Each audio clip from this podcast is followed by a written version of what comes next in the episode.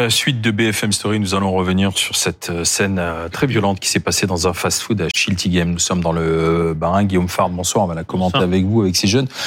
Est-ce qu'on peut parler d'opération punitive quand on est muni de couteau et de batte de baseball et qu'on vient sûrement hein, chercher une autre bande ou quelqu'un. De, de Rix très clairement, d'affrontements entre bandes aussi. Il y avait une quinzaine de personnes présentes dans ce dans ce quick à Schiltigheim, euh, selon euh, selon nos informations. Et euh, ces 15 individus étaient armés, euh, batte de baseball, mmh. barre de fer. Euh, il y avait aussi certains qui avaient des gazeuses lacrymogènes et puis des couteaux, puisqu'il y a eu deux blessés au, par utilisation après usage de, de couteau. Et donc, d'où le sang Thorax sur la vidéo. Exactement. Donc, c'est des blessures hémorragiques. Les secours doivent euh, intervenir très, très rapidement. Et, effectivement, bah, l'extrême violence de, de la scène euh, effraie d'abord ceux qui sont présents. Et comme tout cela ensuite est filmé, se retrouve sur les réseaux sociaux, ça, ça crée évidemment euh, un sentiment d'insécurité très fort, y compris pour les personnes qui n'étaient pas présentes et qui n'ont pas assisté au fait. Dans une commune de Schiltigheim qui... Elle est connue pour ce genre de bah, en, nombre d'habitants, pour la resituer, c'est la deuxième du Bas-Rhin. La première, c'est Strasbourg. La troisième, c'est le Kirchgrafenstaden. Donc, c'est la, c'est la deuxième. Euh, en périphérie immédiate euh, et euh, sociologiquement un peu plus pauvre que d'autres villes, que d'autres villes du Bas-Rhin. Et, et c'est vrai que il, peut y avoir, alors c'est pas tout le temps, fort heureusement, des affrontements entre entre bandes rivales dans, dans cette commune ou dans d'autres communes de, de l'Eurométropole de Strasbourg. Mmh. mais c'est vrai que Schiltigheim, c'est une ville qui euh, historiquement, c'est toujours un peu un peu distingué par le fait que euh, sociologiquement, elle est un peu plus défavorisée, un peu plus pauvre que, d'autres villes de l'agglomération. Mais euh, vous êtes avec nous ce soir, Rudy Mana, euh, parce que vous êtes policier, représentant notamment du syndicat de police Alliance. Ce sont des images, bonsoir, qui qui vous qui ne vous étonnent pas. Bonsoir à vous. Non, non, malheureusement, ça ne nous étonne plus. Euh, des affrontements entre bandes rivales, ben, on en voit, on en voit assez régulièrement. Alors là, ce qui est un peu plus choquant, c'est que ça se passe à l'intérieur d'un d'un restaurant. Euh, C'est-à-dire qu'on n'hésite pas à faire un raid dans un restaurant où il y a potentiellement des familles. Euh, de toute évidence, non. Euh, la preuve, mais je crois qu'ils ont plus peur de rien en fait. Euh, on a vu des affrontements un petit peu partout. Je me rappelle dans les au quartier de la Défense, à une époque, il y avait des affrontements entre bandes rivales quasiment tous les samedis après-midi. Euh, on a vu dernièrement à Marseille sur un parking commercial encore d'une restauration rapide, on avait eu trois morts avec des tirs d'armes à feu. Et puis on voit que ces gamins-là, c'est parce que c'est sûrement pas des gens de 40 ans, hein, c'est des gamins qui viennent pour en découdre avec certainement deux ou trois ou quatre individus qui étaient à l'intérieur de ce centre de, de ce, de ce euh, restaurant rapide et qui arrivent avec des battes de baseball, avec des couteaux et qui les plantent. On en est là malheureusement. quand on vient, c'est pour tuer. Pour faire très mal. En tout cas, c'est pour faire très très mal. Alors tuer euh, pas forcément toujours le bah, cas. mais J'imagine, quand on a des battes de baseball et des, et des lames, comme on dit, bien sûr, s'il y en a qui tombe à terre, bien sûr. Mais bah, quand vous arrivez, que vous plantez un coup de couteau à quelqu'un, il y, a une, il y a une vraie chance que vous le tuez. C'est ça la difficulté. Un coup de, de, de, batte de baseball, si vous le prenez pleine tête, il y a des chances aussi que vous la mochez sérieusement. Donc ils sont là pour punir la, les, les, les adversaires, les potentiels adversaires. Ils sont là pour faire mal, ils sont là pour faire peur. Mais c'est euh, effectivement euh, ce qui peut se produire. Euh, parfois, on voit des personnes qui perdent la vie parce que le, le couteau, c'est une arme extrêmement meurtrière. Euh, ça crée des blessures hémorragiques qui font que si vous n'êtes pas rapidement pris en compte, euh, vous, vous décédez. Et, et là, on est en agglomération. Schiltigheim, on dégage rapidement les gens sur le CHU de Haute-Pierre. C'est exactement ce qui s'est passé. Mais si vous étiez hors agglomération ou en périphérie plus éloignée, vous avez des risques statistiques qui augmentent en fait votre chance de, de, de décéder dans ce type d'affrontement. Puis ce qu'il faut dire aussi, c'est que quand on regarde, qu'on prend un peu de hauteur, les chiffres de la délinquance, le service statistique du ministère de l'Intérieur a publié son bilan annuel 2023 euh, il y a il y a quelques semaines. Euh, les tentatives d'homicide euh, ont quasiment doublé de, depuis 2016, quasiment doublé, 8% par an sur 8 ans, enfin 7 ans, on arrive quasiment au doublement. Et quels sont les faits qui conduisent à une augmentation de, des tentatives d'homicide. Exactement cela, c'est-à-dire euh, l'usage de couteaux. Alors parfois c'est requalifié mmh. en violence avec arme, c'est une statistique un peu particulière, la tentative d'homicide à manipuler, mais néanmoins ce que l'on voit, c'est cette augmentation euh, très significative qui peut se, se retranscrire aussi dans euh, le nombre d'homicides en augmentation, parce que tenter de tuer quelqu'un c'est aussi grave que de le tuer sur un plan pénal, et, et, et vous arrivez à des, au fait que l'année dernière on a franchi la barre des, symbolique des 1000 homicides. Mais ces à la cuisse. Je voudrais comprendre pourquoi est-ce qu'on en parle souvent? Parce qu'en visant la cuisse, on, vise quoi avec le couteau? Bon, en fait, il vise rien de spécial. de spécial, en fait. Vous savez, moi, le plus gros problème là que j'aimerais, dont j'aimerais parler, c'est ces couteaux. En fait, aujourd'hui, quand on contrôle des jeunes dans un quartier ou même en centre-ville où on voit qu'ils ont tous créé une bande, ils ont quasi tous un couteau. C'est quoi un type de couteau Parce que moi, je, Alors, me souviens à une époque, c'était ce qu'on appelait les, les, les, crans d'arrêt. Oui, il y, a, y, a, souvent des crans d'arrêt. En fait, il y a tout type de couteau.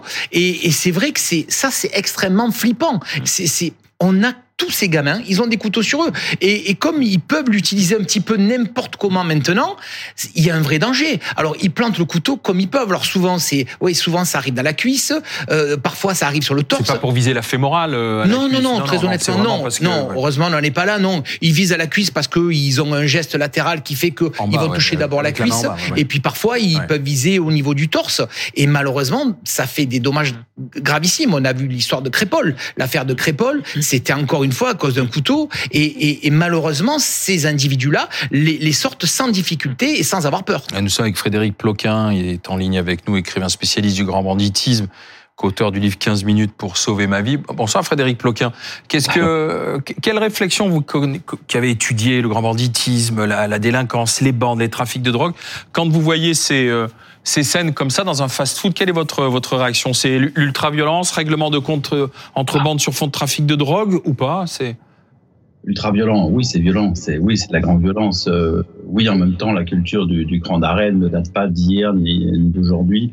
Elle date, euh, elle était déjà en vigueur dans certains quartiers dans les années 70-80, il y a 40-50 ans. Donc là, cette culture du couteau, elle est ancienne, elle est ancrée. Ce qui frappe, ce qui moi me Enfin, ce, qui, nous trouble, ce qui fait que vous en parlez aujourd'hui et que vous consacrez à cette, euh, qu'on consacre plusieurs minutes de, débat à cette affaire, c'est qu'elle ne se passe pas comme ça se passait autrefois euh, dans le pourtour d'une grande ville. C'est-à-dire que cette, ces, ces bagarres, ces, ces, ces, bagarres de bande, elles sont, elles sont coutumières, euh, on va dire, dans le pourtour de la région parisienne depuis 50 ans. Moi, j'ai toujours entendu ça, et pas seulement à, Paris, je veux dire, dans, dans, dans, toutes les grandes villes.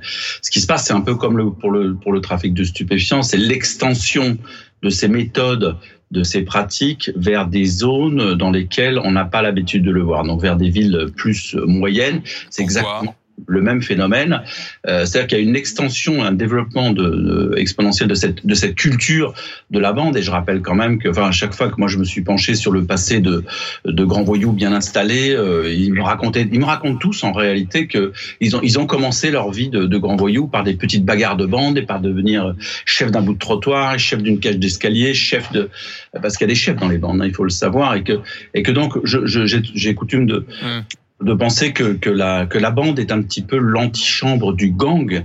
Et donc, quelque part, on est déjà sur le, le chemin de, de, de, la grande délinquance. C'est une petite délinquance, bien qu'il puisse s'agir d'assassinat et tentative d'assassinat. Mais c'est cette culture-là, la, la, bande.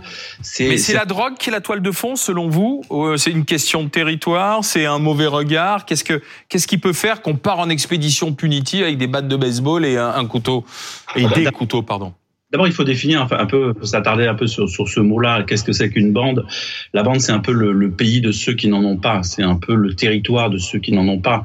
Dans une bande, moi j'ai eu l'occasion de discuter euh, souvent avec des jeunes qui appartiennent à des bandes. La bande, c'est leur monde, c'est leur univers, c'est là où ils apprennent la vie, c'est là où ils deviennent des hommes, c'est là où ils apprennent les règles de vie sociale.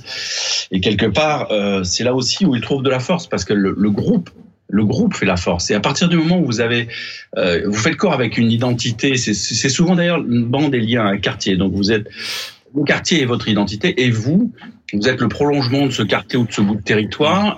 Si ce territoire est attaqué, eh bien vous partez à la guerre contre ceux qui l'ont attaqué. Et en fait, c'est comme ça que vous vous constituez parce qu'une bande existe vraiment à partir du moment malheureusement, où elle a des ennemis. Et donc dès lors que vous avez des ennemis qui euh, marquent un point contre vous, vous fermez les yeux surtout sur les autorités, sur le fait que vous risquez votre vie. Vous prenez euh, des chaînes de vélo, des marteaux, des scies. Moi, on a, on a vu toutes sortes de choses, hein, des, des scies, des gourdins, des battes de baseball ou des couteaux, et vous partez à l'attaque en oubliant tout ce qui se passe autour, parce que vous êtes en famille, dans cette petite famille de la bande, vous, vous faites corps avec cette famille, vous allez défendre euh, tous les membres de cette famille et vous partez à l'assaut. La, à l'assaut. C'est un peu, un peu cette culture-là, moi, que je, dont, dont, j'ai envie de parler. Euh, Rudy Mana, on, les attrape? En général Oui, oui. On arrive à les retrouver. On arrive à les retrouver. hein. Très honnêtement, on, on là, il y aura du sang, donc de l'ADN. Bien sûr, on va, on va sûrement les retrouver. Après, toujours le même problème. Si c'est des mineurs, ça va être compliqué pour les condamnations. Alors souvent, c'est des. Parfois, c'est 2004, 2005 peut-être ce dont on parle.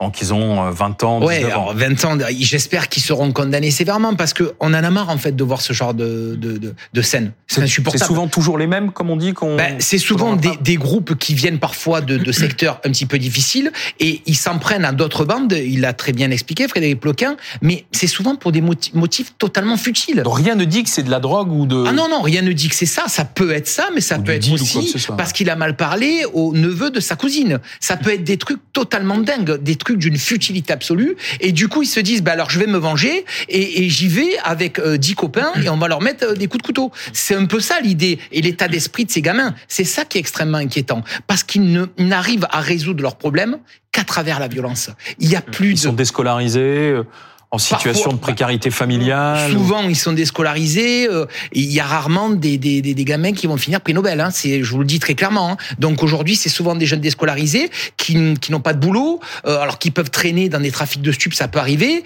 et, et, et qui, et qui en fait s'en sortent pas. Donc en fait, ils se créent effectivement une identité à travers une bande, et ils se créent un lien social en fait entre eux, et, et, et de combattre contre d'autres individus ou d'autres bandes, eh ben ça les fait kiffer, comme disaient les jeunes. Mmh.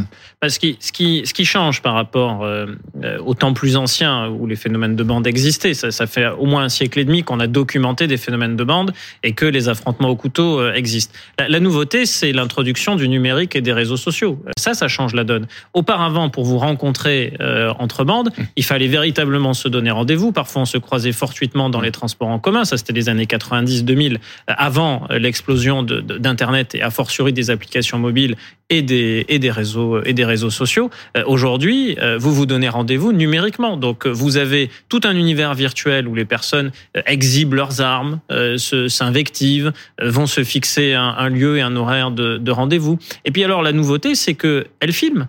C'est-à-dire que non seulement vous vous affrontez, y compris violemment et parfois mortellement, mais en plus vous filmez ça et vous prenez les vidéos, vous les remettez sur les réseaux sociaux parce que oui. c'est un fait d'armes et ça sert à recruter d'autres membres. Mmh. Donc vous avez une spirale euh, toxique où vous avez des gens qui filment pour recruter. Une fois qu'ils ont recruté, ils se donnent rendez-vous. Une fois qu'ils se donnent rendez-vous, ils filment et ensuite ils repostent. Et, et vous n'arrivez pas à casser euh, ce cycle de la violence, sauf à contraindre les réseaux sociaux, euh, diffuser des images d'extrême violence, ça ne devrait pas être permis. Pourtant, ça l'est. Euh, les modérateurs ne font pas leur travail et on ne devrait pas pouvoir, sur les réseaux sociaux, exhiber des armes et menacer de mort des personnes jusqu'à se donner rendez-vous pour, pour faire ce que l'on a promis de faire. Merci Rudy Mana, merci euh, Frédéric Ploquin et Guillaume Fard.